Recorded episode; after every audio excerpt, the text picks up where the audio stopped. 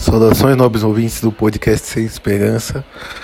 Esse daqui é o é mais uma edição e eu vou, infelizmente, avisar que não tivemos uma uma questão de razão pessoal.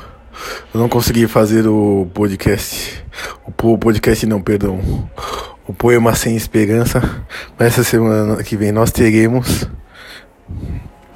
para vocês vocês terão o poema Sem Esperança. E aqui ia comentar que eu estou escrevendo um manifesto realista conservador para teorizar, idealizar, ideologizar o que é o realismo conservador e também para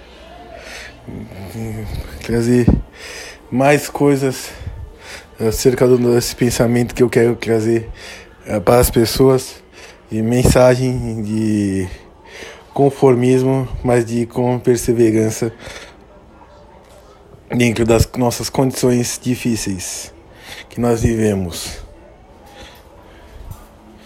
O conformismo mais perseverante. Também eu queria dizer que a minha leitura do Olavo de Carvalho está sendo muito boa, muito produtiva.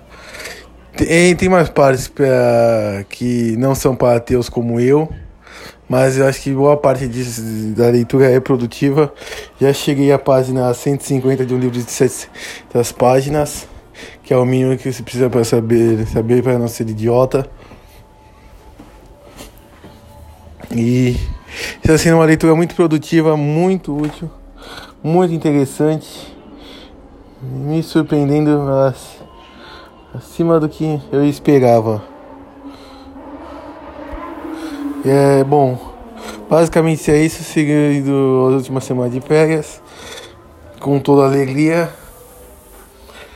E é isso. Nosso podcast. Para falar que eu sou o professor Bruno, para falar comigo pode ser pelo Twitter, arroba. Bruno, Bruno Cris ou então pelo site realismoconservador.com. Até mais.